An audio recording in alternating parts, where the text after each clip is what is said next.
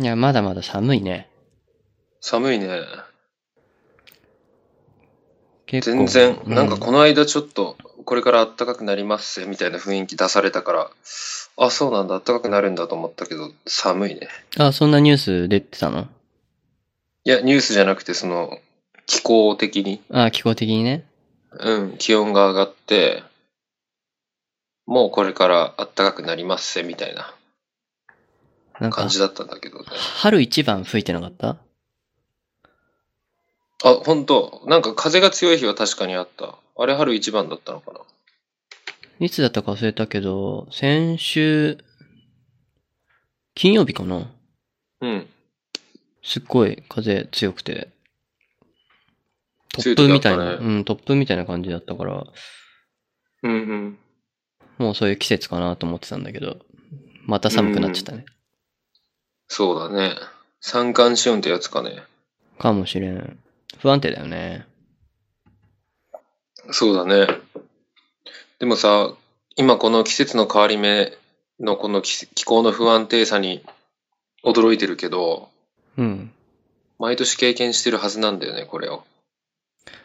そうなんですよ。それ思わない俺毎年思うんだよね。思う。冬になるたびに、冬ってこんなに寒かったっけ夏になるたびに、な夏ってこんなに暑かったっけって思うんだよね。去年はもうちょっと、みたいなさ、うん。感覚に陥るけどさ、うん。基本的には多分そんなに変わってなくて、うん。その、そうだね冬と夏のこう、期間の長さは、毎年違うけど、うん。気温の差ってそんなに変わんないよね。もちろん、なんだろう、10年に一度の寒い寒波がなんか来てますとかさ、うん。そういうのはあっても、気温のそのね、バランスというか、うん、うん。波ってそんな変わんないはずなのに、だよね。いや、めっちゃ今年寒いって思っちゃうよね。思っちゃうね。今年は、毎年。ひ今年は比較的暖かい気はするけど、あ、そう。うん、そっか。寒いもう十分寒い。十分寒いよ。雪も降ったし。そっかそっか。うん。もう飽きた。さすがに。 というかもう、1月中旬で飽きた、冬には。もういいから、暖かくなってくださいって思ってたけど、まあもうちょっとかかりそうだね。そうね、鹿児島は、でもそれでも暖かい方なんじゃないかな。まあ東京と比べたらそうだろうね。あ、でも天気予報を見る限りそんなに変わらないかもしれない。あ、ほんと。うん。うーん。まあ、三三度、三度とかそんなもんかな。三四度。まあまあ、いや、結構な差3か度はでかいでしょう。結構な差だね3度はでかいよ。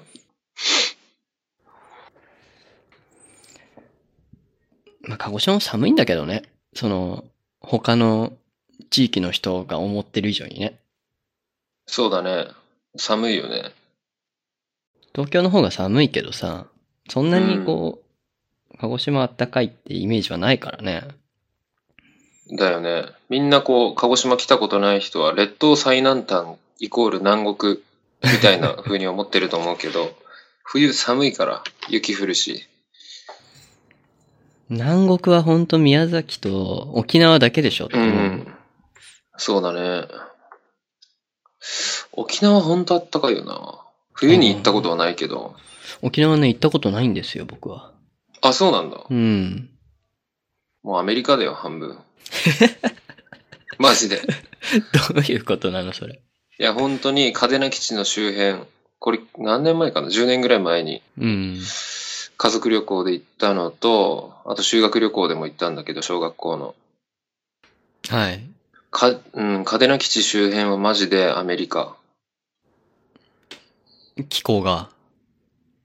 もう気候もそうだし、街並みもそう。えーっとね、普通に、あの、行動をですね、あの、軍が所有してるジープに、迷彩服を着たアメリカ人が乗って、ブーンって通っていくのが日常風景だし、うん。と並んでる街並みもね看板とか外に出てる表、表示お店の名前とか、英語ばっかりだし、土産物屋に入ったらこう、実弾とか、実弾のなんていうのかな、使い終わった後の薬莢とか売ってるわけよ。空薬莢かなうんうんうん。そんなものが売ってるんだね。売ってたね。俺そのキーホルダー買って帰ったもんね。空薬莢だったらね、家に何本かあるね。あ、本当。何発か。うーん。ちのえそ父れ親は誰を売った時のやついや、自衛隊で撃ったやつじゃないかな。その、あ、自衛隊が。演習とかじゃないかな。あーでその空薬莢に実弾をもう一回詰めてる火薬がない状態で。へえ。売ってるんですよ。あ、そうなんだだか。らその、なんていうの、実弾と薬莢の、こう、接合部分があるじゃないはめてるじゃん、あれって。ちょっと待って、それってあの、先っぽのことそ言ってうそるう、。先っぽのドリルみたいなやつと薬莢うん。が薬、莢ね。もう薬莢あの部分が割れてるわけ。割れた状態で実弾が刺さってるあ。へえ。それはもう撃った後にはめた以外ありえないんだけど。うんうんうん。じゃあ、俺が買ったキーホルダーもそうだわ。薬莢ってあの、円筒部分の部位のみを言うのかな。円筒、筒状のさあ、筒状の、そうそうそうそうそう。そこが横にベンチ飛び出すんだよね、ライフルとか。多分だけど。あの、撃った時にポンポンポンポンって弾けるやつね。うん、うん。あれはそうだよ。うんうんから薬莢が、あの、カチンってこう、後ろから撃つじゃない。カチンってこう、うんピストルだとさ、うんうん。撃って火花が散散って、中の薬莢が爆発して、実弾だけが飛ぶわけ。あの、先っぽのとそんう、がり先っが。ぽのとんがりだけが飛んでいくんだけど、うん。で、打ち終わったその薬莢は空薬莢として外にポンポンポンってこう飛び出るんだよね。うんうんうん。なるほど。じゃあ、俺のキーホルダーには、その先端のね、とんがりがついてたから、はめたんだろうね、後から。はめた、割れてないの接合部分。割れてないのであれば、薬莢を詰めずに、ただ実弾を普通に作って、や、あの、あ、じゃあ火薬を詰めずにね。割れるって、その、明らかにこう、亀裂が入ってるとそか、そういうことそ入ってなかった。う。入ってないのであれば、もしかしたら、火薬を詰めない状態で普通に銃弾を作ったものかもしれないね。レプ、あの、レプリカというか、あキーあ。ホルもダーし用くに。は、もしくはもし実く弾はか。、実弾にキーチェーンつけただけみたいな。そんなことするかな ささすがにないだろうね。さすがにないと思うけど、うん火薬入ってたらウケるね。危ないいけるね。ね。危ないわ。そんなことはしないと思うけどね。うん。そうだったことを願う。まあ、どこ行ったかわからんけどね。うん。そうね。じゃあそんな感じで。まだ、はい。まだね。冬は続きますけど。そうだね。じゃあ、タクからいいよ。なんか、あ、俺から。たまには。俺、俺はね、えっ、と、今日が、この収録してるのが2月23日、2017年の2月23日ですけれども、はい。明日、2月24日、ついに村上春樹の新作長編、騎士団長殺しが発刊となりますね。なるほど。なりますね。それもはうこ、の、どこまで公開されてるの、なんか、あらすじとか。なんもタイトルだけタイトルのみです。うーん、なるほど。タイトル、えー、っとね、ちょっと待ってよ。一番最新のニュースでは、初版の発行部数が130万部うん。の見込みだったかな。えー、っとね。こう、列小ノートに貼ってるやつがちょっと古いニュースで50万部になってるけど、うん。もうちょっと、多いのかな、うん。そうだね。えーっと、今日の午後4時41分の時点の、これスポニチか。スポニチスポニチのデジタルの記事をちょっと読んでみますね。はい。村上春樹氏新刊長編24日発売出版前で130万部書店は特別体制世界的な人気作家村上春樹さん68歳の新刊小説「騎士団長殺し」全2巻が24日発売される長編小説は色彩を持たない田崎作ると彼の巡礼の年以来4年ぶり複数巻にまたがる長編は2009年から10年に出版出版された1984以来で 7, 7年ぶりとなる。ということですね。 7年ぶりか。そうか。 7年、そんな経った1984が7年前ってことは、 ?2009 年2010年。 ?2010 年か。もうそんな感じだよな、確かにな。7年前ってことは、まあ、学生だね、まだね。そうだね。で、第1部のタイトル、現れるイデア編が70万部。第2部、うつろうメタファー編が60万部。合わせて130万部。だそうです。気になるね、そのタイトル。もう気になるよね。現れるイデア編。移ろうメタファー編。メタファー。もうタイトルから好き放題やなっていう感想ですけど。イデアとメタファーね。イデアとメタファーね。いいですね。ね、高まりますね、期待が。まだ僕はちゃんと、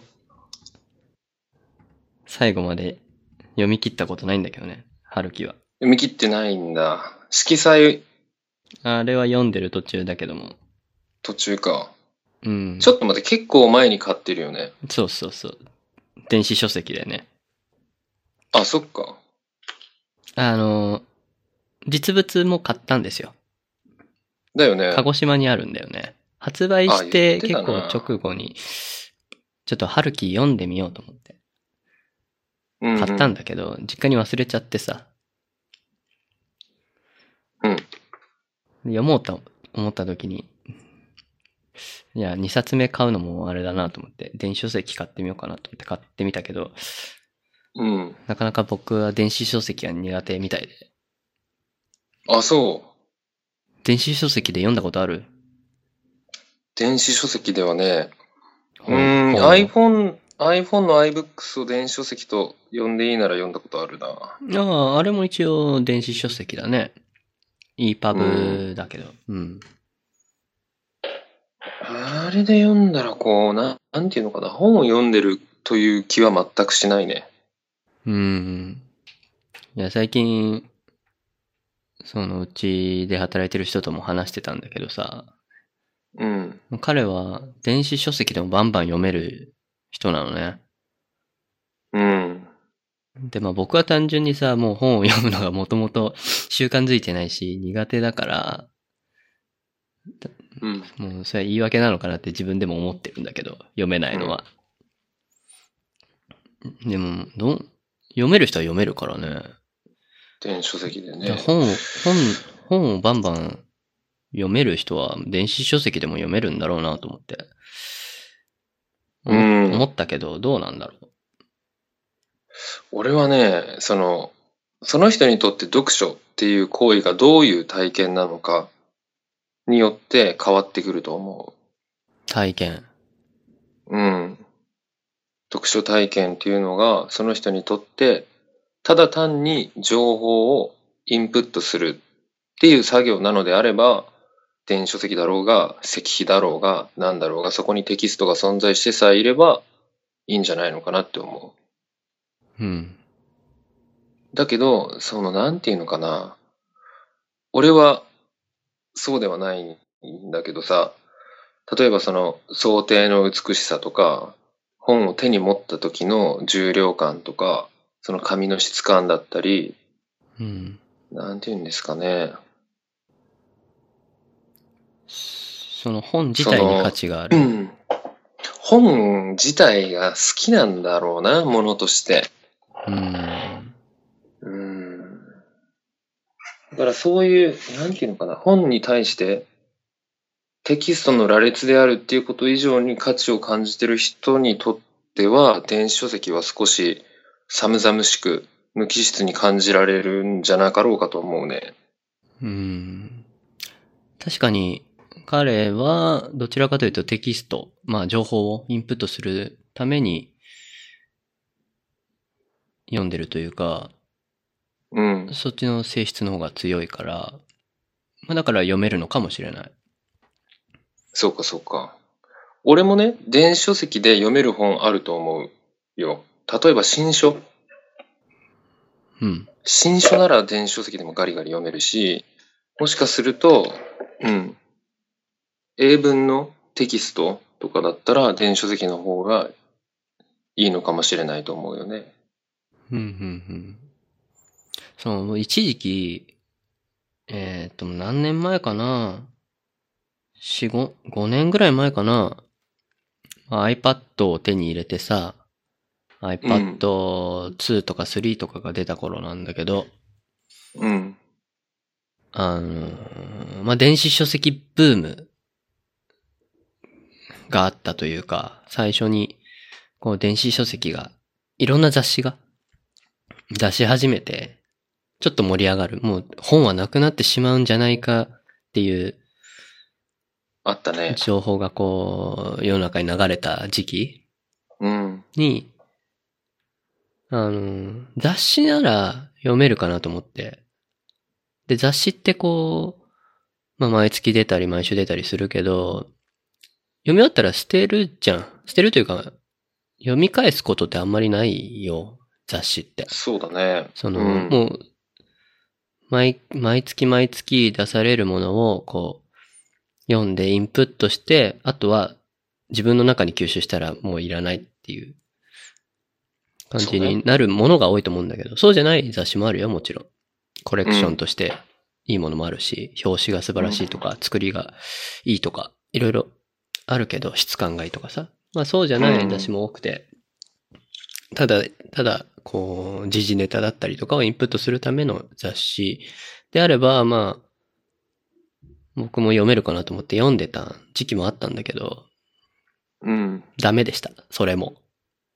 ああ、そう。なんでダメだったのかな。全部読み切るんよ。ちゃんと、普通のものとしての雑誌を読むと同じぐらいのスピードで、入ってはくる入ってはくるんだけど、記憶できない。うん。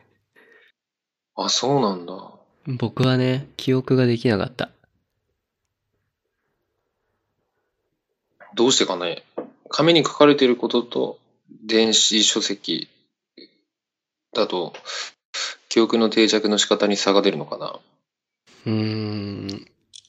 その科学的根拠はないけど、僕はね、自分の中では、紙、紙を、ページを、1ページ、1ページ、こうめくる行為が僕の中では大事で、うん。その、ここら辺読んだなっていうのは、こう、めくっていくとやっぱり後がつくじゃないそうだね。雑誌とか特に。うんなんかその後だったりとか、なんか、うん。うん。まあちょっと手垢がついたりするわけじゃん。うん。コーヒーの染みついたりね。そうそうそうそう。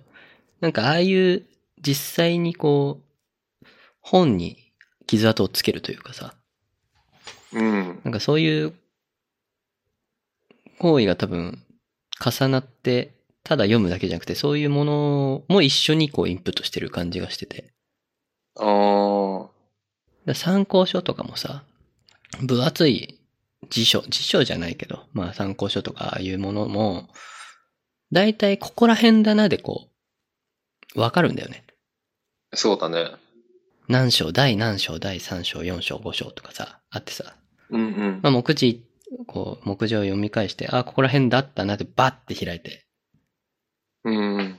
で、そこら辺のページを見て、あ、違う違う、もうちょっと先とかさ、もうちょっと前だったなっていうのを記憶してるからさ、多分、明確にそこにどういう言葉が印字されてるとかは記憶してないけど、うん。イメージで覚えてんだよね。そうだね。だからそれが電子書籍にはできない。そうだね。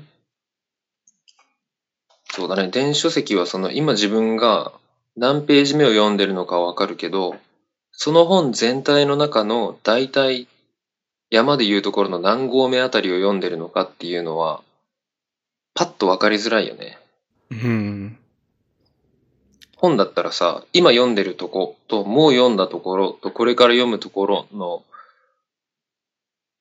厚さというか、割合がわかるじゃん。物理的に。そうね。パッと見てわかるね。うん。でもそれがないよね。 電子書籍には。で、電子書籍のメリットは、言葉で検索できるとこだよね。うん、それはすごい、それはね、すごく感じた。だから、その、英語、俺あんま得意じゃないけど、英語。それでもこう、英語で書かれた小説とかを読もうとするんだけど、その時に、わからない単語が出てきた時に、そのわからない単語をこうパッて押して、意味がすぐさって出てきてくれる機能は、ものすごいありがたいなと思ったねう。ーん。そうだよね。うん、あれすごい ね。いやーなかなか、うーん。電子書籍難しいなと思って、まあ話戻るけど、うん 村上春樹の本はまだ読み切ってません。そこに戻った。まだ読み切れてません。そっか。まあでも楽しみだね。来月ええ、明日じゃでないす。ああ、明日か、ごめん。明日か。明日で24日す。もうあと数時間で並ぶ。発売日。い並ぶや、かな並ばな いよ。あ、ひどうだろうね。1時とかまでやってる書店だったら並ぶ可能性はあるよね、人人々が。ハルキストたちが。 1984の時はすごく並んだ記憶があるけど。あ、そうなん。ね、なんかテレビとかでやってなかったっけ1984の時は確かにものすごく盛り上がりを見せてたよね。うん。理由がわからなすぎるんだけ不ど。思議だなと思って。あ、そうかそうか。あの時あれだ。あの、エルサレム賞を取って、国際的に村上春樹の評価が高まった後だったからじゃないかな。フランツ・カフカ賞も取ったよね、確か。その前に。うーん。 1984が出る前に、世界的に村上評価、 む村上評価。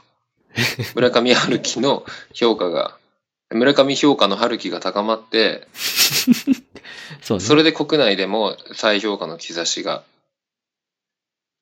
あったっていうことだったように記憶してるね。うん。うん。なるほど。うん。だってものすごいローカルな話になっちゃうけどさ、あの、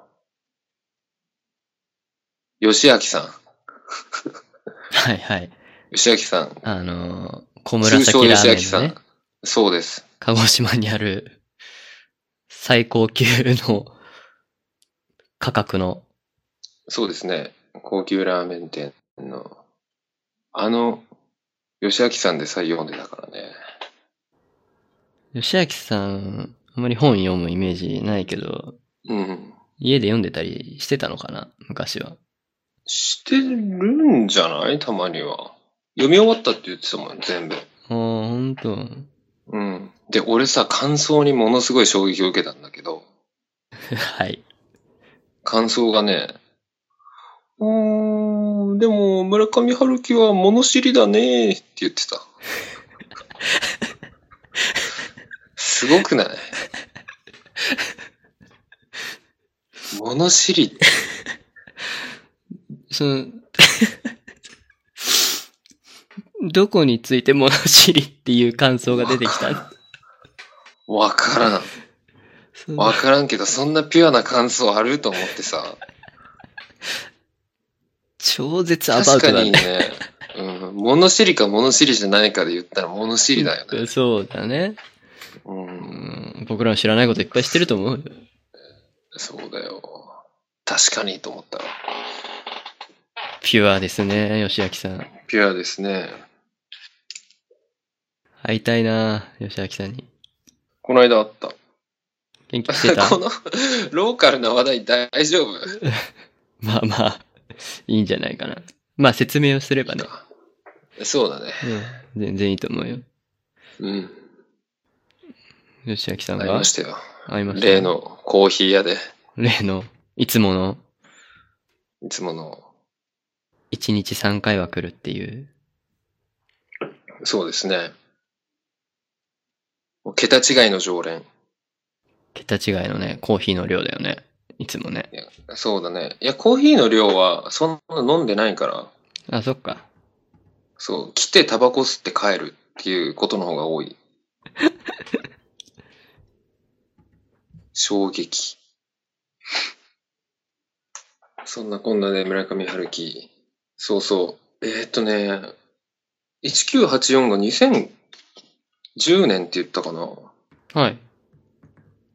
なんかね、あの、震災の後に初めて村上春樹が長編を出すぞっていうのが、ブック3だった気がするんだよね、1984の。で、その時に、あの、俺はものすごく関心があって、その村上春樹が震災をどう書くんだろう。それとも、全く触れないのだろうか。扱うとしたらどんな風に扱うんだろうっていう風に、すごいこう、ドキドキしながら読んだんだけどさ、うん。もうね、その、結果的に触れてるんだけど、震災について。はい。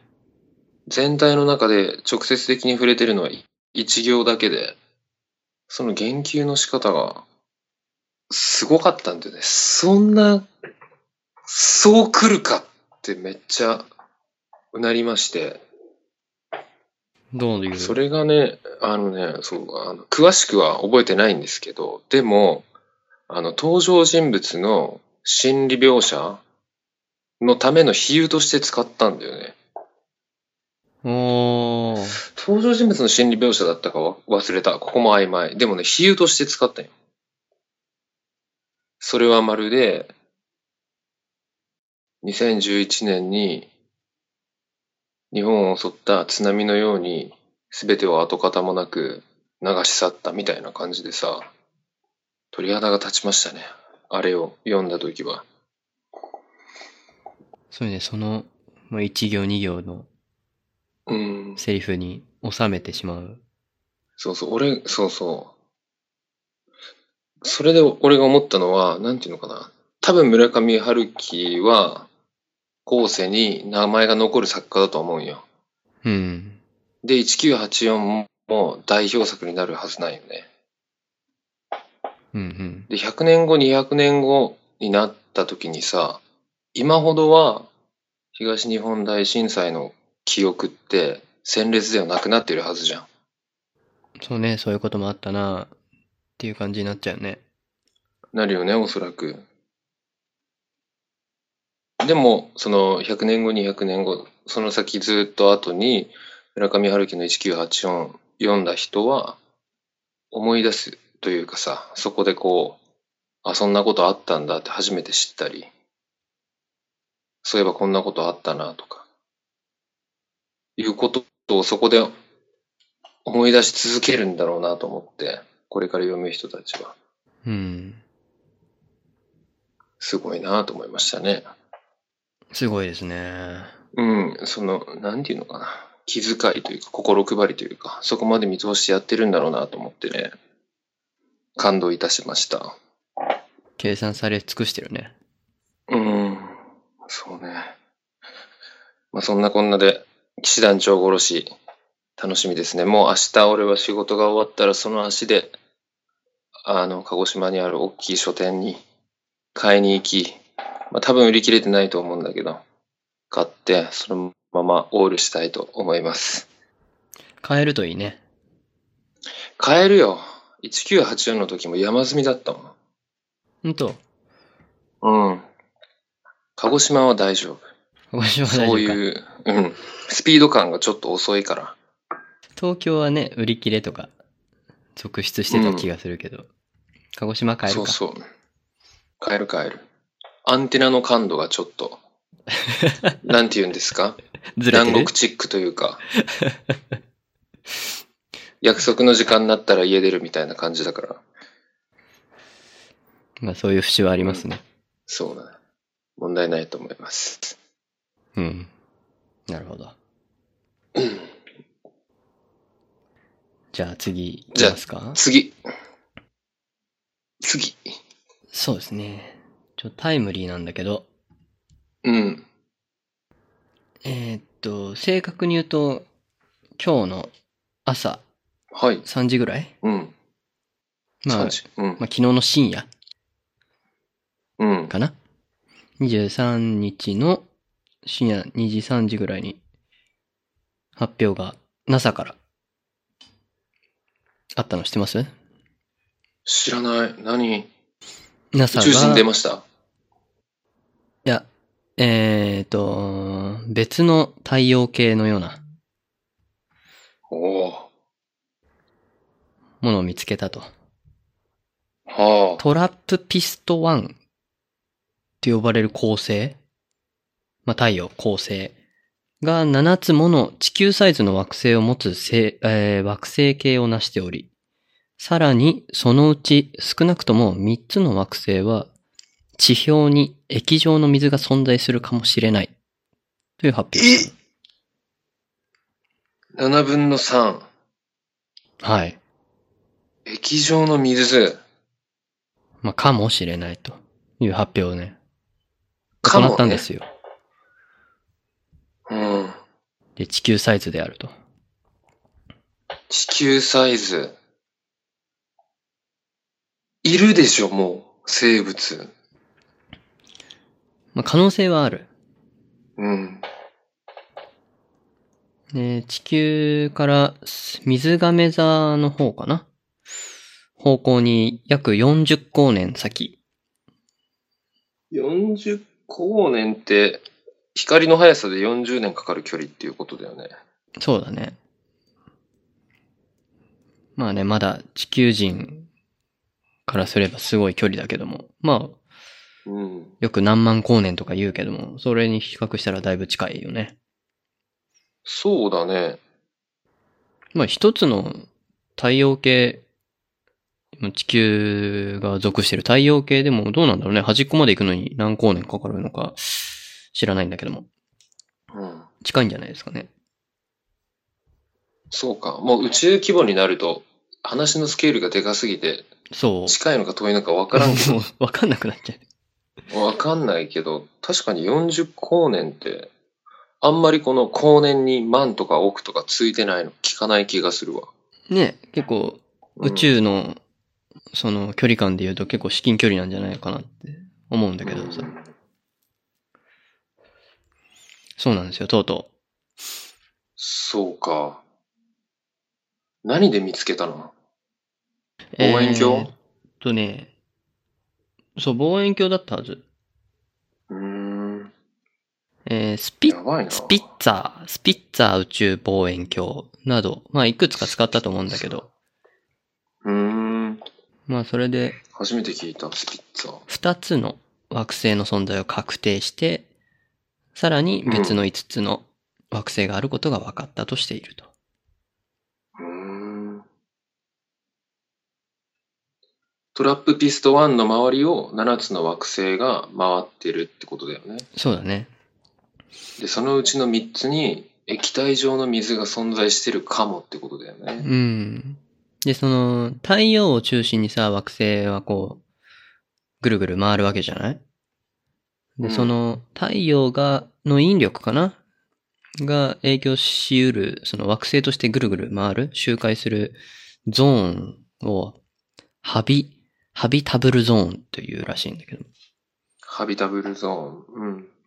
まあ、その中に、まあ、3つ惑星が水を液体とし、水が液体として存在し得る可能性があるものが3つあったと。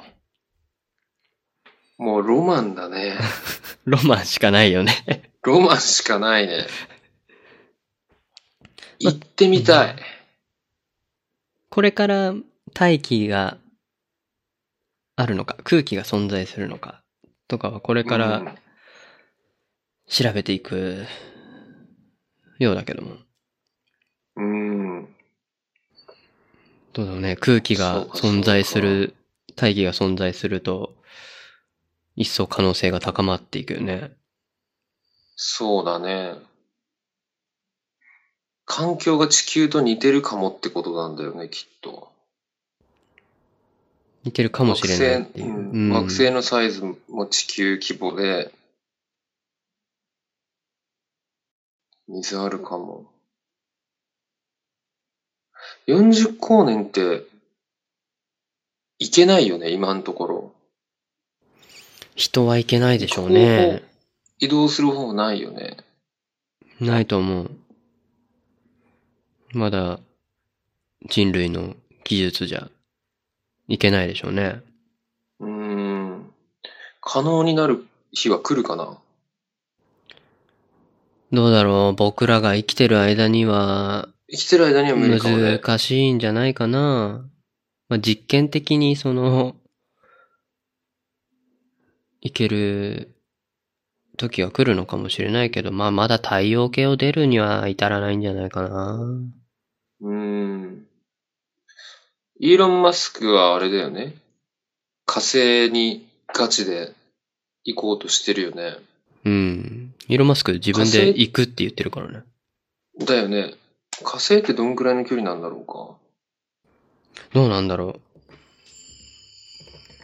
調べてみよか。調べてみてくれ。う。火星と地球の距離はうん。 7528万キロメートル。 7528万キロ。これ何光年なんだろこれ何光年なんだろうね。1光年の単位がわからんね。う。そうだよね。その、キロで言ったら どんくらいない40光年って。比較が、単位が一緒じゃないから比較は難しいけど、でも、7528万キロって聞いたらさ、結構近いなって思わん。うん。意外と近い感じはするね。うん。俺たちが生きてる間に違う惑星の土踏めるとしたら木星かな。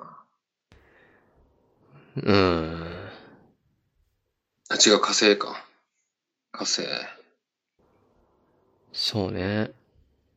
どこまで、どこまで僕らが生きてる間にうん。いろんなことがわかるんだろうね。うん。あそうだ1年間で、1光年は、9兆4600億キロメートルらしい。 9兆キロ。1光年9兆キロ。と考えると、1光年で結構いけるのか9兆でしょうん。もう、とーってなるわ。9兆キロになる と。だって、7528万が7000万。まあ、1000万、えー、1億100、1000万、10万、100万、1000万、1億、10億、100億、1000億、1兆だよね。まあそうね。遠いわ、1光年、遠いなで、。それが40光年でしょ ?40 光年うん9兆、9兆だとしても単純計算でうん。 360兆ってことでしょ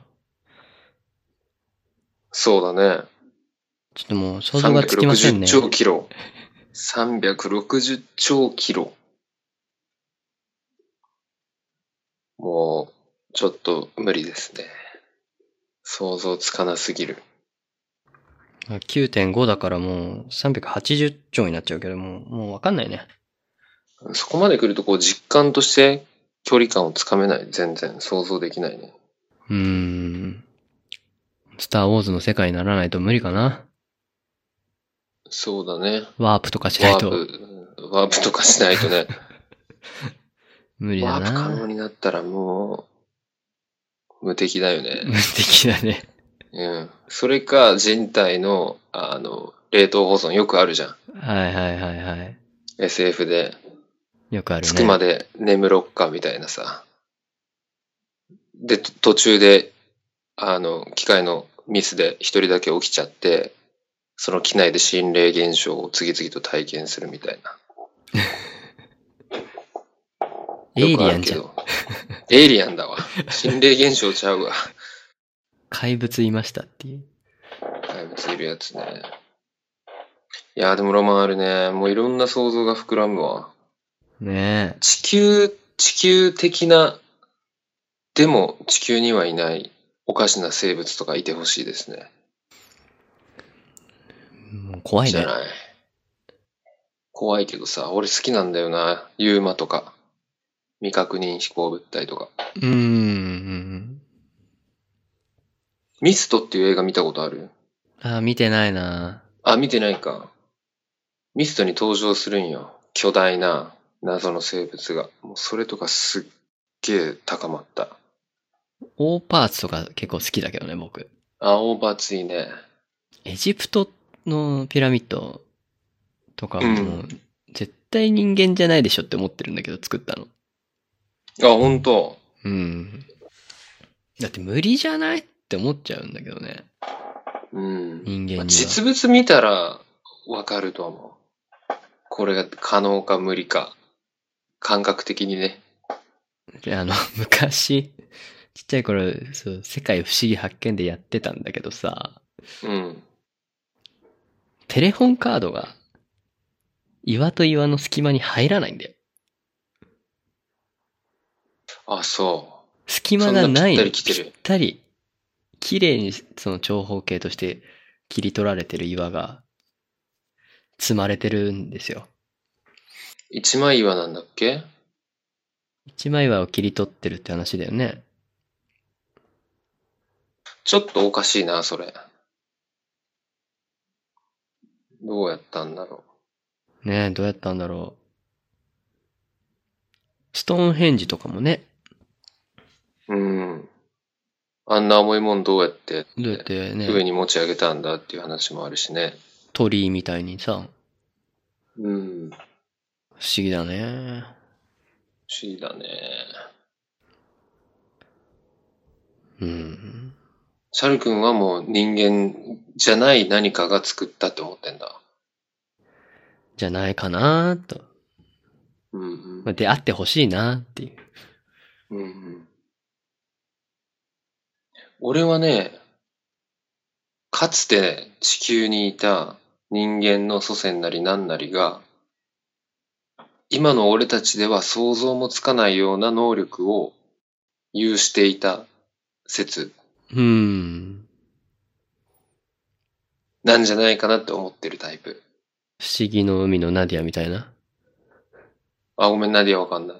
アニメあるじゃんナディア、うん、うん、あるよね。あれ、そういう話なんだ。超能力持ってる話なの超能力というか、文明が昔の方が栄えてたっていう、ああアトランティス文明っていう文明があって、ー、うーん。今とは違うんだけども、そういう科学技術がすごかったっていう、昔が。ああ、科学技術ね。うん、そう。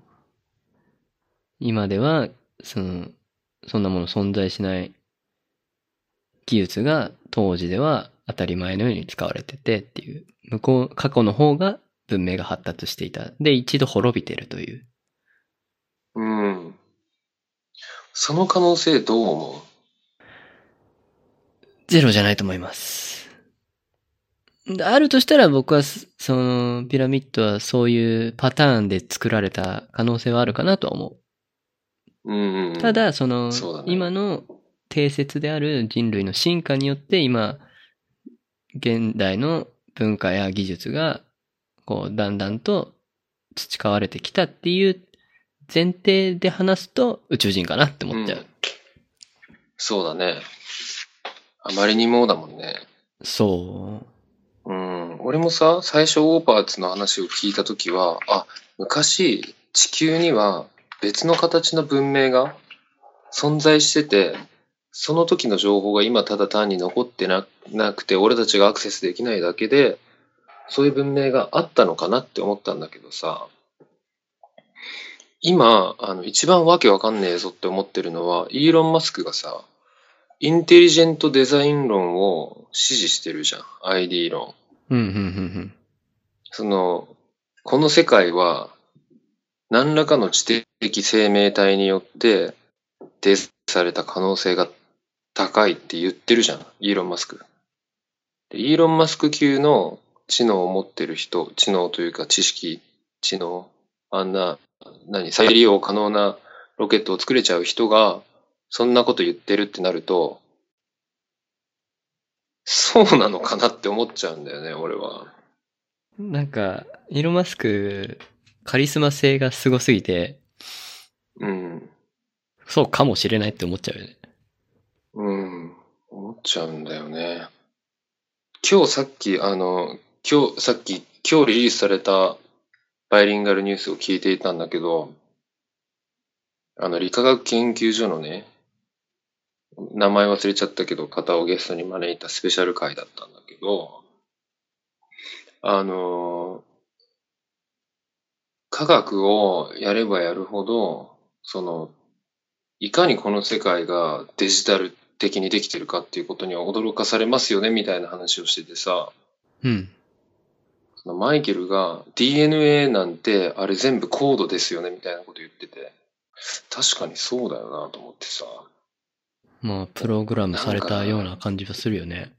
だよね。だって XY とか、まあいろいろ、染色体のパターンで構成されてる細胞でしょ僕らの。うん。うん。で、それが、その生物によって、種類によって若干変わってるうん。って言われてるじゃん。そうだよね。もうそんなん、プログラマブルだなと思っちゃうんだけど。だよね。俺がね、その、え、何これプログラムじゃんっていう、その人類とか人間とか生物とかこの世界に対して、なんじゃこりゃっていう大きな違和感を感じた、最も強く感じた経験があって、ほう。それは高校生の時に体育の授業で見た VTR だったんだけど、何の VTR かっていうと、人が、その生殖行為をして、あの、受精した瞬間から、その受精卵の変化を、あの、出産まで記録した映像みたいなのがあってさ、うん。もうそれがね、完全にプログラムに沿って動いてるようにしか見えなくて、ものすごい衝撃だったんだよね。うん。わかるかな卵子にこう精子がバーって群がっていくじゃん。うん。そのうちの一つが、卵子の外にある壁を破って、な内側に入った瞬間に、卵子の膜がね、こう、もう他のどの精子も中に入れないように、ガーって壁を作るんだけど、シャットアウトするんだけど、その瞬間の映像とかすごいよ。ほピッて入ってそこを起点にバーッう。防壁を作るんだ。防壁を作る。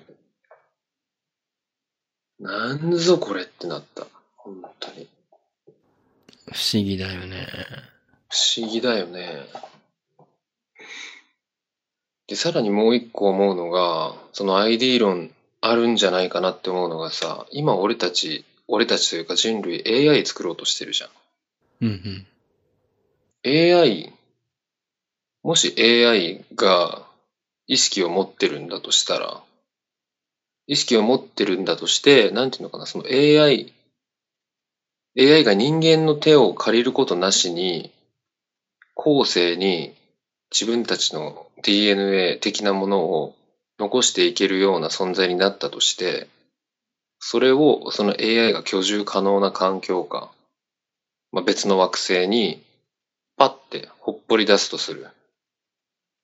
その AI2 体をね、うん。ほっぽり出したとしたら、それはもう、俺たちの世界と一緒なんじゃないかなみたいなことを思うんだよね。うんうんうん。わかるかな言ってること。なんとなく。その AI が知性を持った時ってことだよね。うん。自立した。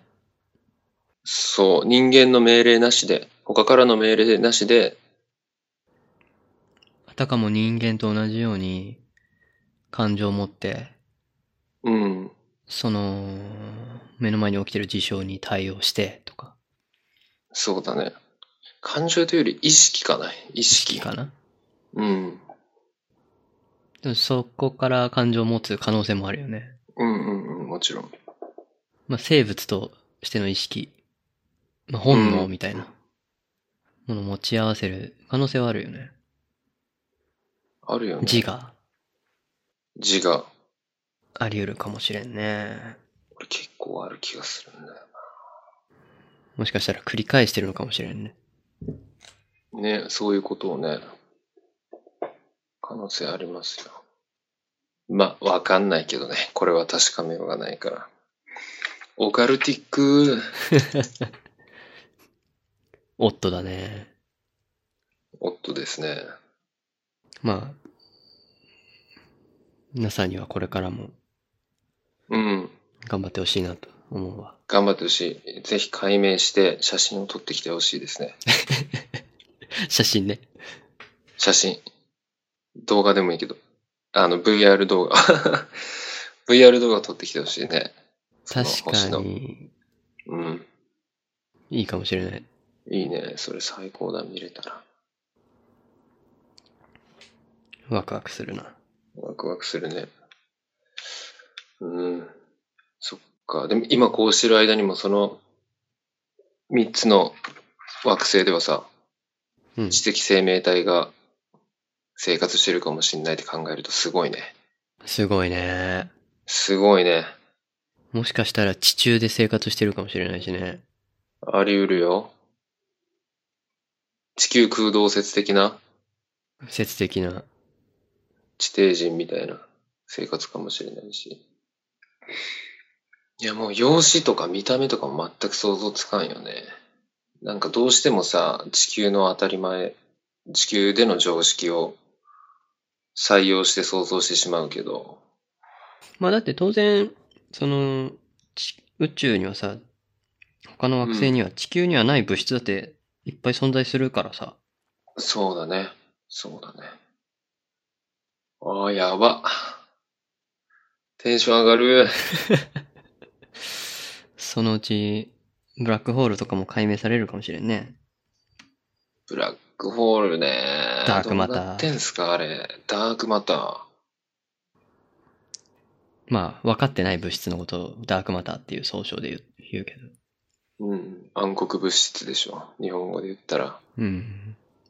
どういうことなんだったっけダークマターって。俺、その、銀河系が、ダークマターのせいで、まるで泡、泡みたいな構造で、並んでいることが分かった、みたいなことししか分かってな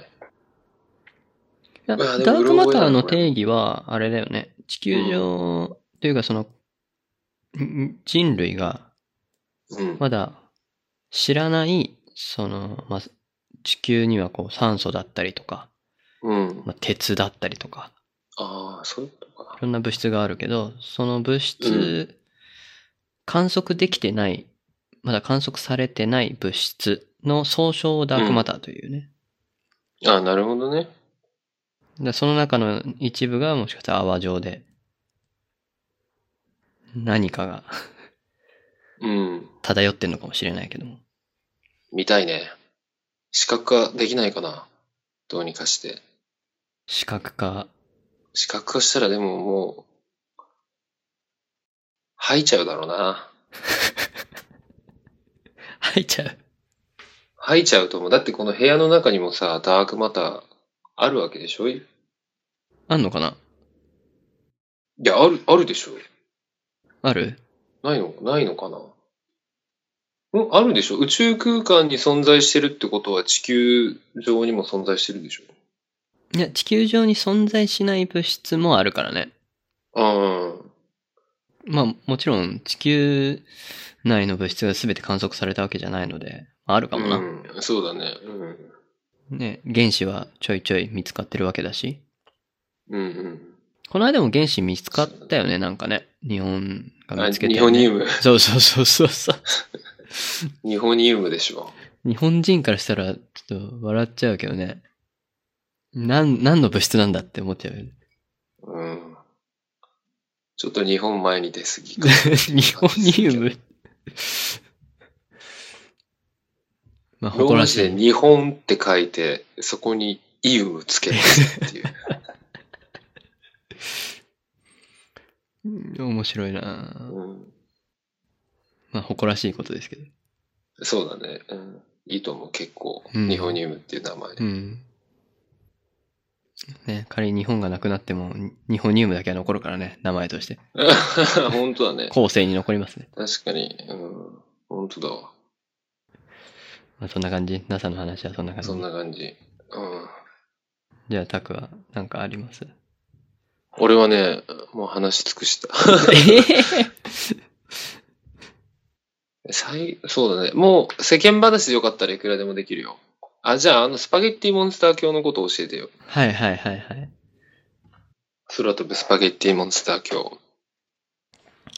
そう。あのーオランダで認可された宗教なんですけど、うん。認可されちゃったんだよね。そされてしまったんですね。2016年1月26日に認可された、うん。空飛ぶスパゲッティモンスター教っていう。うん。で、もうこあれのさは、うん。絵が衝撃じゃない。スパゲッティモンスターの絵が衝撃だよね。このロゴ、何これって感じ。カニかなって思って。いや、もう、ミートボールの周りに、それこそスパゲッティが絡みついてて目があるっていう。うん。ロゴじゃなくて絵見たあ、ロゴしか見てない、ね。宗教画、宗教画みたいなテイストであるんよ。あるんだ。こう裸の 男と対峙するスパゲッティモンスタうん。ー。やばいよ。超シュールだよ。いや、これなぜこの宗教が認可されたかというと、うん。それこそインテリジェントデザインの話があるんですよ。うん。そのインテリジェントデザインが、うん。まああれでも宗教ではないのかな宗教なのかなインテリジェントデザインって。うん、宗教、宗教思想はと、かなのくは領な域いと被ってはいるけど、でもその ID 論を支持してる宗派はまだないんじゃない宗派としてはない違うのかかなもしれないけどね。うん。で、それが認められるんであれば、うん。これも認められていいでしょって申請したっぽいね。ああ、その、ス空飛ぶスパゲティモンスターがこの世界を作ったんだっそう。ていうことだよね。そう。まあそれ、通っちゃったっていう話なんだけど。なるほど。え、じゃあ、アンチ ID 論ってことそう、アンチ、アンチ、なんですよ。アンチテーゼとしての宗教なんだよね、元は。うん。うんまあ宇宙は空飛ぶスパゲッティモンスターによって創造されたと。うん。なんか、うん全部笑っちゃうんだけどさ。俺、アンチ信仰宗教なのかと思ってたわ。そうではないね。違うんだ。うんなんかその乱立する、乱発というかこうね、見境なくボンボン新興宗教団体できてて、宗教法人として認可されてる現状を揶揄するために作ったのかと思ってたけど、違うんだ。じゃないね、元はね。うーん祈るときはね、アーメンの代わりにラーメンって言うんでしょ完璧すぎるでしょ。一応ね、日本支部もあるっぽい。マジで。日本支部ではね、その公式にスパモン教って言うんだけど、ポケモンみたいに言うなって感じだけど ね。デジモン、ポケモンみたいな。スパも。そう。そうなんだ。なんかあるのかなルール。ラーメン以外に。ルールはね、いろいろあるんだよね。あ、あるんだ。なんか、これも謎だけど、うん。免許証の更新の、免許証の写真で、更新するときに写真を撮るじゃない。うん。写真撮るときに、スパゲッティ湯切り用のボールを被って写真撮るとかね。それ日本じゃダメだろうね。怒られるだろうね。でもアメリカも、い、原則、帽子もかぶっちゃいけないぐらい厳しいんだけうど、んうん。アメリカで許可されちゃったんだよね。マジか。うん。すげえな。で、まあ、それで気になっていろいろ宗教、じゃあ宗教ってなんだってちょっと調べてたんだけどさ、うん。じゃあウェーバー、マックス・ウェーバーかなマックス・ウェーバー、はいはい。ウェーバーによるとね、宗教には3要素が必要ですと。はい。で、第1には崇拝。うん。第2に教え。うーん。で、第3には救い。救いね。うん。この3つの要素があると。うん。もちろん、すべてを網羅してる宗教、その三つを全部持ってるのがすべて当てはまるわけではないんだけども。例えば。ば日本の神道は、崇拝はあるけども、救いっていう教えはない。あ、救いっていう要素はないし、教えもない。そうだね。うえん神道っつったうん、神道。神道は、あらゆるものに神様が宿ってるっていうやつだっけ八百万の神。そう。で、神道はちょっと特殊で、キリスト教とか仏教とかとは特殊で、うん。あんまりこう、宗教チックではないんだよね、特徴として。どちらかというと、生活の知恵だったり、そのう、ん道徳、道徳感。道徳心を養うための、ものだと思うんだけど、そ例えうだね。ば、俺もそう思ってる。うん日本で言えば、例えばいただきますとかさ。ごちそうさまでした。あれは神道の教えだからね。教えというか、その、習いというか。あ、そうなんだ。うん。だからその、感謝。うん。いろんなものに感謝するっていう、その、日本人はあるじゃないその根底として。思想として。そこは結構神道の知恵というか教えというか、そういうものが深く関わってるうーん。そうなんだ。で日本で教えられる、その、まあ、道徳の授業とかで教えられるものって、結構その、神道に習ってるものが多い気がするけどね。へえ。あ、でもそうだね。もう自分にとっては当たり前すぎて、外から見たことがないから、そう思ったことがないのかもしれない。それこそ、ほら、おもてなしとか言うじゃない日本人のそのうん。特徴的な考え方というか。それも他の国にはない考えだし、ここら辺はやっぱり神道が日本人にとって身近なものであって、なんか特別なものではない。から、やっぱりこう、宗教っていうのとはまたちょっと感じ的には他とは違うのかなとは思ってるけど、あー難しいよね。で、俺たちにとっての神道的なものが、その、例えば、カトリックが、えっ、と、主な宗教として当たり前に育ってきた人たちにとっての宗教の感覚だったりするんじゃないその当たり前さというかさ、うん生活に浸透してる感じ、じゃないんかね。あれ、神道って経典あるっけ拠点はない。教えがないかなら。いねっけ。あの、ヤマタノオロチとか出てくるのなんだっけそれは何が出てくるの何に出てくるのかなああるじゃん。あの、スサノオノミコトとかうさ、ん、あるね。作りたもうた的な話が。あれ、宮崎だっけ熊本じゃない熊本か。あ、そうでしょ阿蘇か。うん。あれも一週間で作ったみたいな話じゃないっけ ?6 日で想像した作って、うん。6日で作って最終日休んだみたいなさ。そういう話、そうね、あるよね。うん。古事記に出てくるのかな日本書紀、古事記。ああ、うわ、読んだことねえし、中身知らねえ。ねえ。名前はしてるけど、ちゃんと読んだことない、ね。うわ、読んだことないね。ちょっと読もう。これ、あかんわ。現現代語訳古事記とかないかな。あるんじゃないかな。あるかもね、ありそうだね。うんちょっと今度図書館行ったら見てみよう。僕もちょっと気になるな。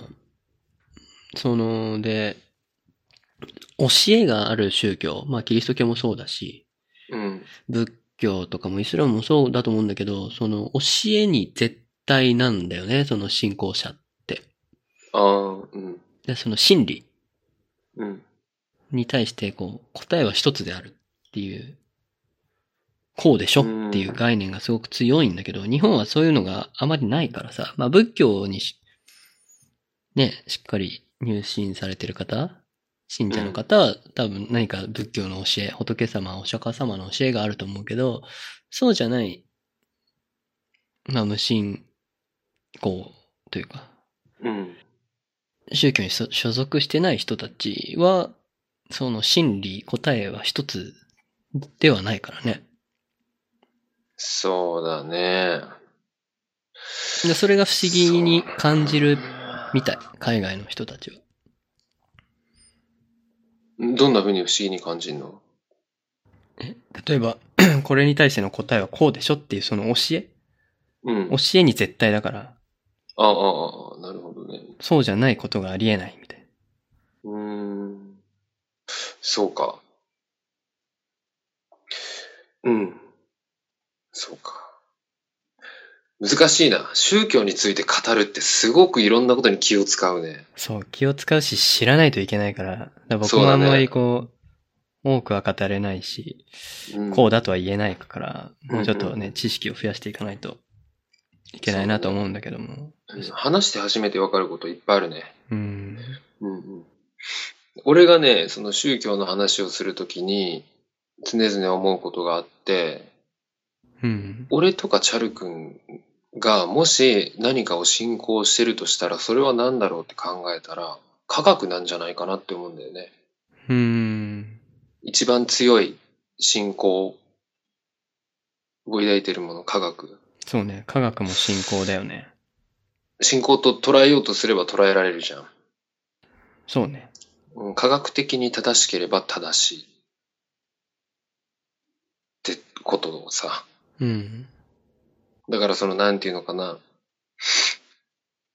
宗教っていろいろストーリーを持ってるものが多いけど、例えば、あの、南無阿弥陀仏と唱えれば、死後極楽浄土に行けますとかあるじゃん。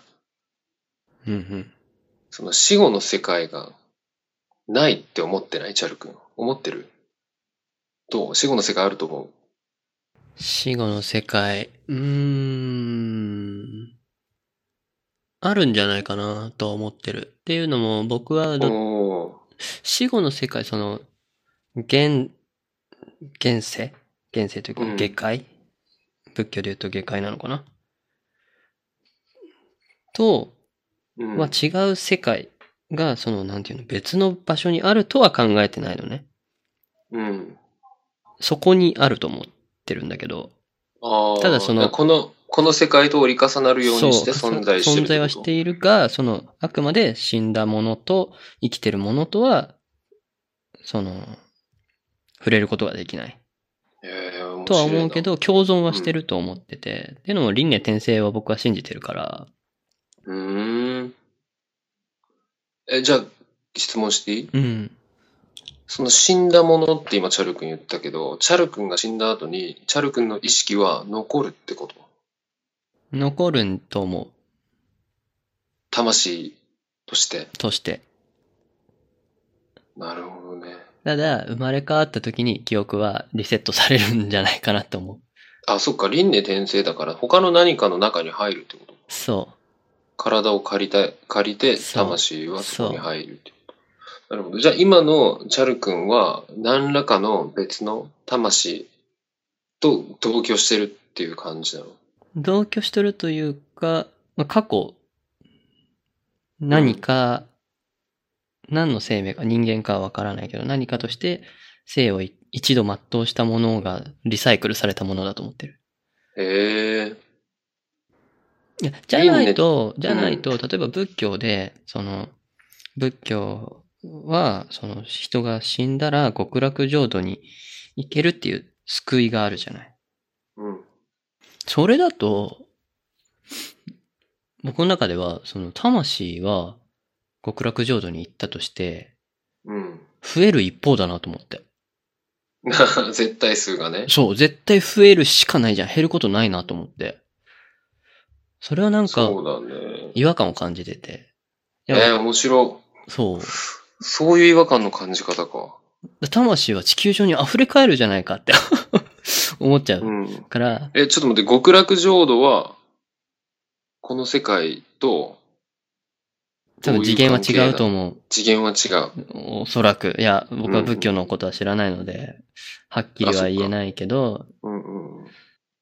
その他の、僕はどっちかというと神道側だからさ、家も神道だから、うん。うで、仏教のことは全然知らないんだけども、ーん。うんまあ、だとしても、こう極楽浄土の世界、別次元だとしても、じその世界には、どんどん魂は溢れ返っちゃうじゃん、そうだね。思っちゃうから、でその逆説として、輪廻転生の方が、まあ、うん。数、絶対数は変わんないな、と。うん。そうね。で、こういろんな生物がさ、環境汚染とかで絶滅してったりとかさ、こういろいろ減ってるけど、人間は増えてるわけじゃん、今のところ。だかうん。らそれも相場は保たれてるのかなって気はしてる。ああ、なるほど。で、もちろん、死後の世界と生きてる世界、現世。で、その、常に生きてる、その、まだその、い輪廻転生する前の人たちもいるから、チューブラリンの人たちも。チューブラリン。チューブラリンというか、転転生する準備みたいな。転生準備中のた魂。どのタイミングで転生するか知らんけども、うん。多分、フェーズがあると思うんだよねうーん。転生待ち。 そういきなり転生待ちのコーナーね。昨日死んだ人が今日生まれ変わるかって、そうではないと思うから。ああ。でね、言う、なんか、き昔聞いた話だけど、その霊感がある人が、知り合いがね、霊感ある人の話を聞いてて、うん。例えば家族が亡くなって、その魂はどうなってるかっていうと、そこにいるんだって。死んでるけど、魂は。うん。怖いですね。で、200年ぐらいいるんだって。 200年ぐらい残るんだ。そう。うん。見える人が言う、その人が言うにはね、そこへにー普通に生活してんだって。うん。生きてた時と同じように。で、なんか、まあ、それは、その人によって差はあるけど、100年、200年ぐらいいるんだけど、そのうち消えるんだって。うーん。なんか、うん。だから、いきなりこう、死後の世界に行く。まあ、その時点で死後の世界にいるんだろうけども、うん。いるはいるらしい。ってことは多分記憶が。があるんじゃないかなと思ってて。ああ。面白いな。リセットされるまでの猶予期間 はあったりするのかなと思ったりするんだけど。じゃあその間は、この世界とあっちの世界の中間そ者うみたいな曖昧な存在としそう、て、狭間に生きる何かなるほど。なのではないかなって考えたりする。ええいや、俺、聞きながら思ったけど、他者の死生観をこんなに赤裸々に聞いたのは初めてかもしれん。うーん。うんと、そうかもね。なかなかそういう死生観に対して話すことそんな多くないからね。多くないよね。で、俺もこの際だからい言っていい、うん。俺はね、魂っていう言葉の定義がずっとわかんねえなと思ってて、愛もそうなんだけど、でも愛の方がより実感としてわかる、俺は。愛。愛っ愛。てのはで、ラブ愛と、ラブラブ。愛と魂は、なんかこう、いまいち定義が分かりづらいし、目で見えないし、触れないし、つかみづれえなって思ってたんだけど、愛はだんだん分かってきた。年重ねるにつれて。うん。うんでもね、魂がね、まだよく分かんないんよ。で、それ前提で始めると、今こう、俺喋ってるじゃん。はい。チャル君も聞いたり喋ったりしてるじゃん。はい。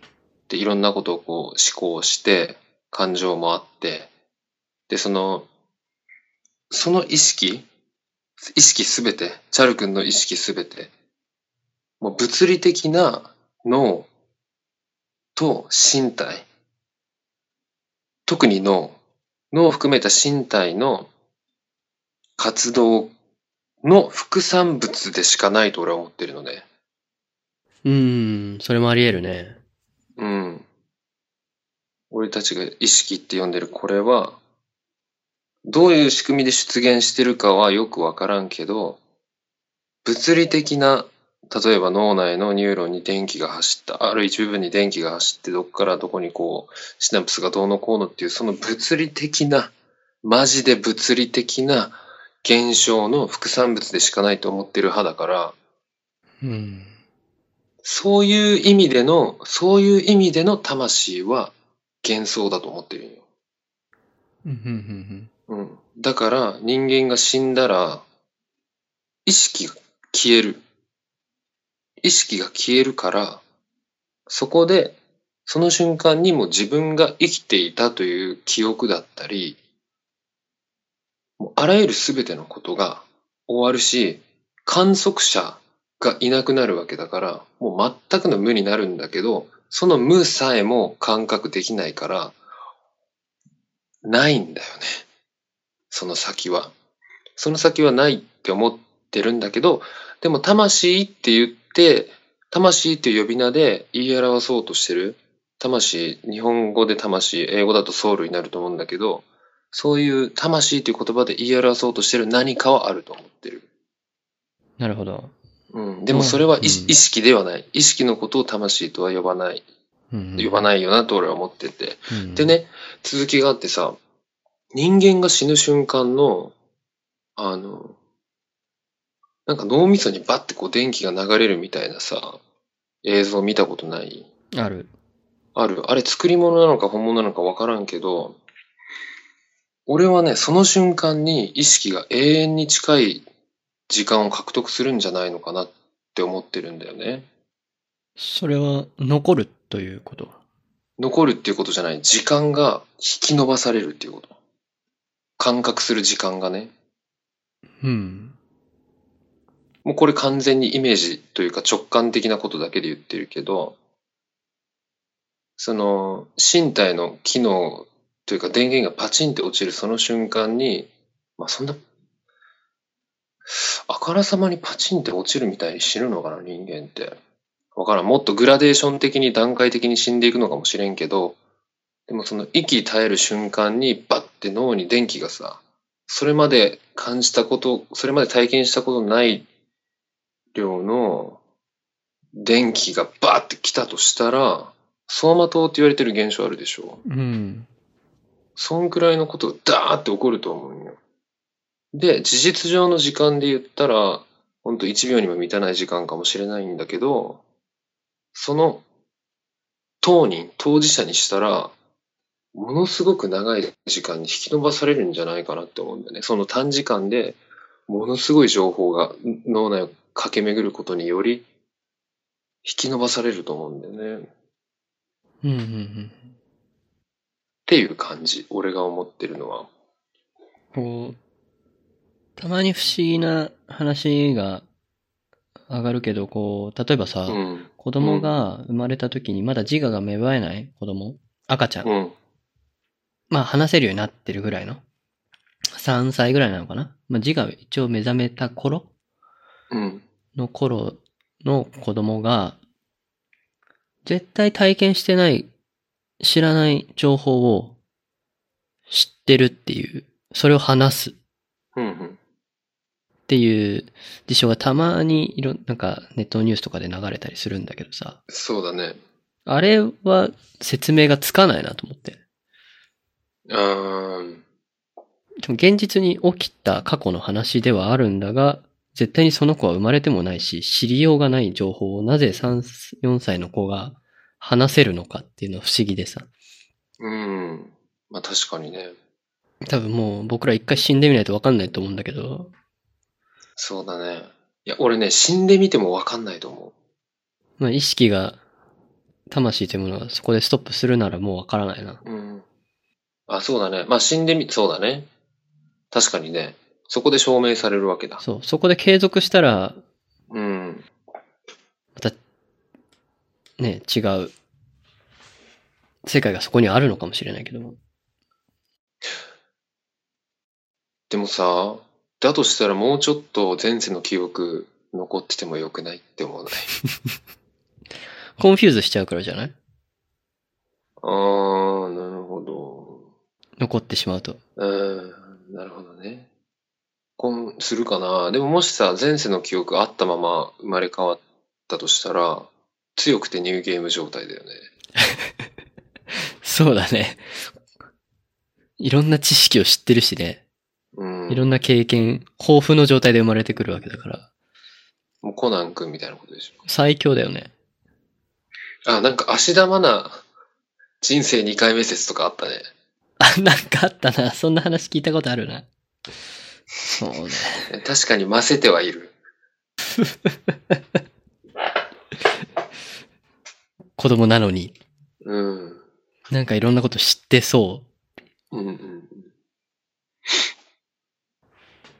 経験豊富な子供ですね。コナンですよ、コナン。灰コ原ナですよン。君、灰原さん。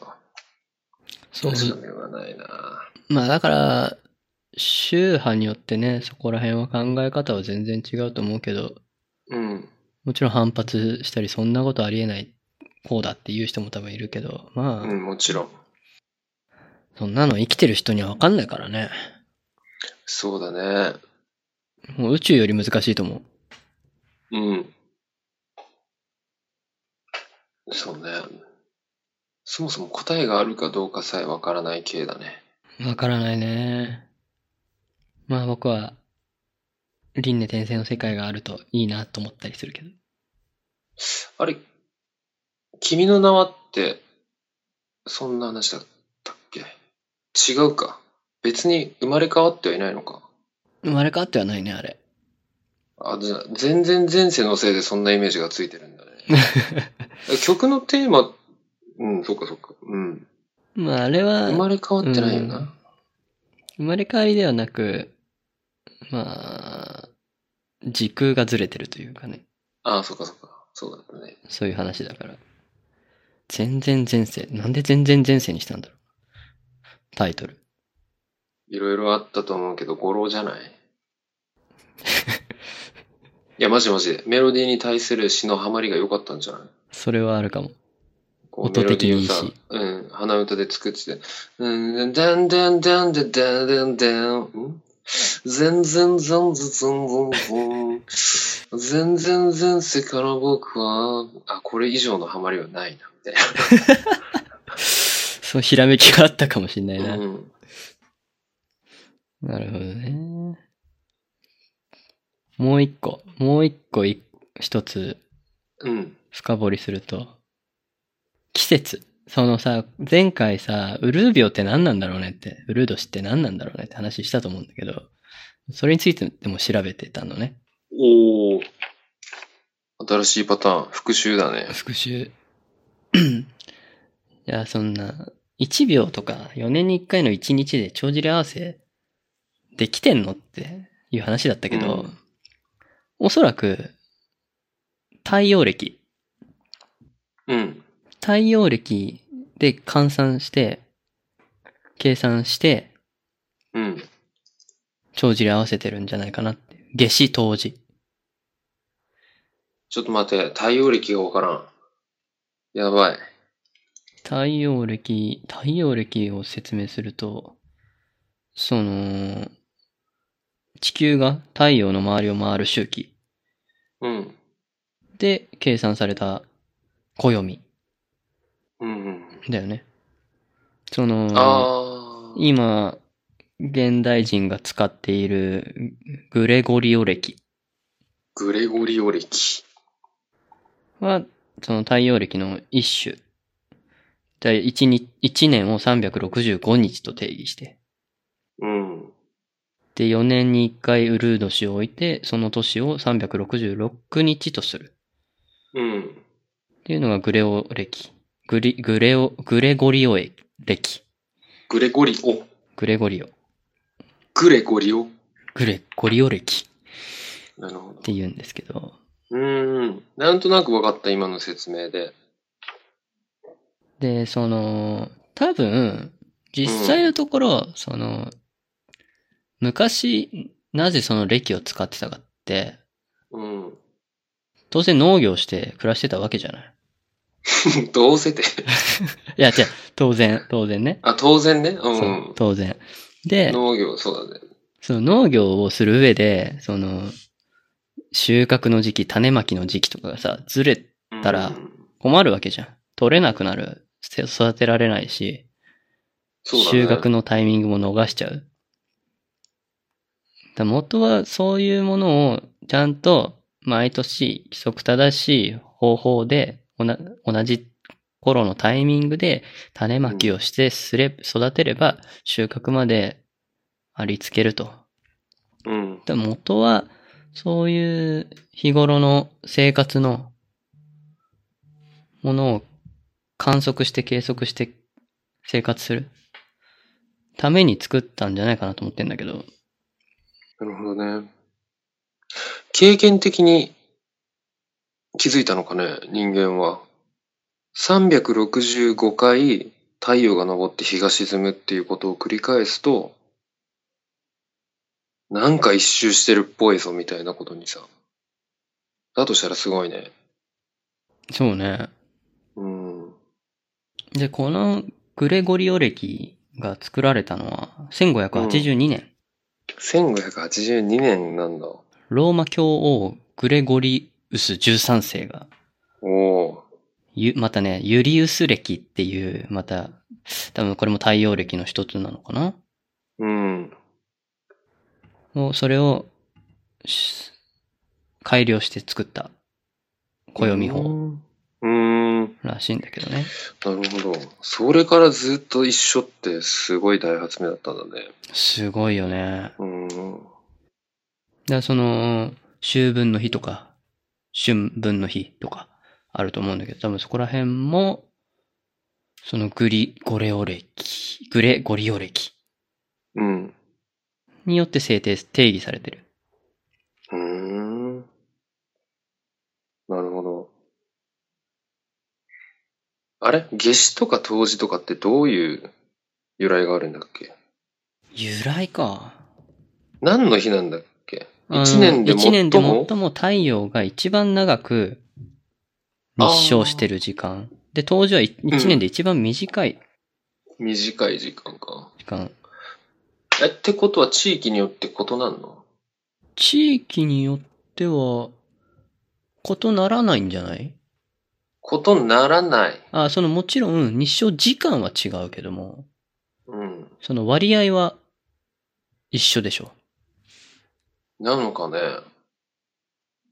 まあちょっと俺地球と太陽の位置関係及び自転公転の仕方を3次元で想像できないわ。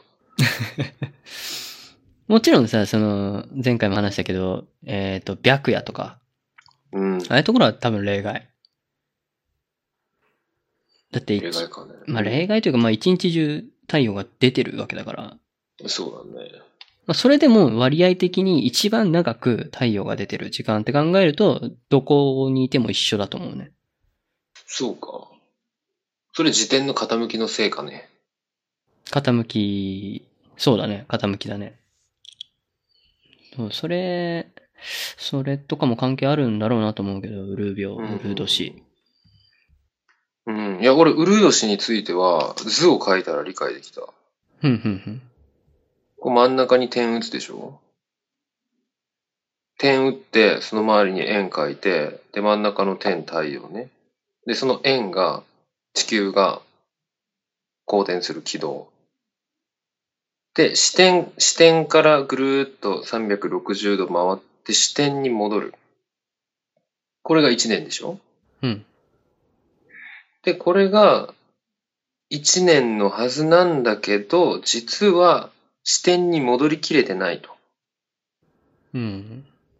だから1年イコール365日あまり何時間みたいなさ。うん。で、それを4年繰り返すと、ちょうど、360、4年目になって365日経った時点で、最後の4年目がね、365日経った時点で、あと1日足せば、視点に戻る。っていうぐらいの余り、余り感。うん。 365で1年っていう周期を割ると、1年というか視点から始まり視点に戻ってくるのを365で割ると、その余り具合が、そんくらいになるから、1日増やして視点に戻りましょうっていうことなんだなっていうさ。言葉で言うのむず。まあでも、おおよそは、そういうことだね。うん、図に書けばわかる。図に書けばわかりやすい。だってさ、一年の季節なんてさ、当然毎年変わるわけだから、うん、だって、さっきも最初にも言ったけど、今年はすめちゃくちゃ寒いとかさ、うん、うん今。年はめちゃくちゃ暑い時期が多いとか、その毎年揺れ動くから、流動的なので、それにぴったり合うことは絶対ないけども、その、一年っていう定義うん、からすると、まあ、帳汁を合わせられるそうだね。っていうのが、まあ、太陽暦であり、ウルー年であり、っていうことなのかなと。奥深いですね、思ってた以上に売る。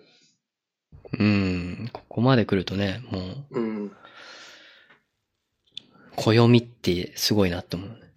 そうだね。暦も発明なんだな。これも科学なんでしょうか科学って呼んでいいのかなまあ、で生も活まあの知人恵。人工物ではある。うんそうだね。